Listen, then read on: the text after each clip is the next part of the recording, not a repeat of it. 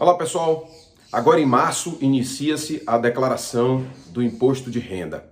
E é um momento oportuno para fazermos uma reflexão sobre a defasagem da atual tabela, que não foi corrigida pela inflação nos últimos anos e que até o atual presidente da República prometeu que iria fazer. Mas assim como várias promessas, essa também não saiu do papel.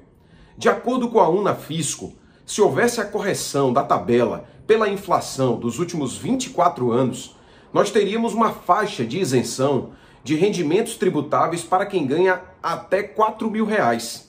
Ou seja, milhões de brasileiros estão pagando imposto de renda, mas não deveriam pagar.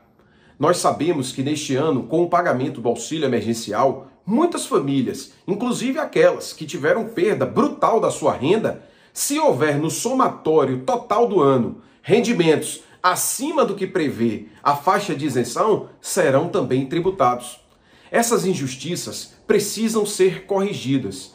Eu defendo a aprovação de um projeto de lei que torne automática a correção da tabela do imposto de renda todos os anos, pelos índices oficiais de inflação, para que não tenhamos que depender da vontade do governo de ocasião.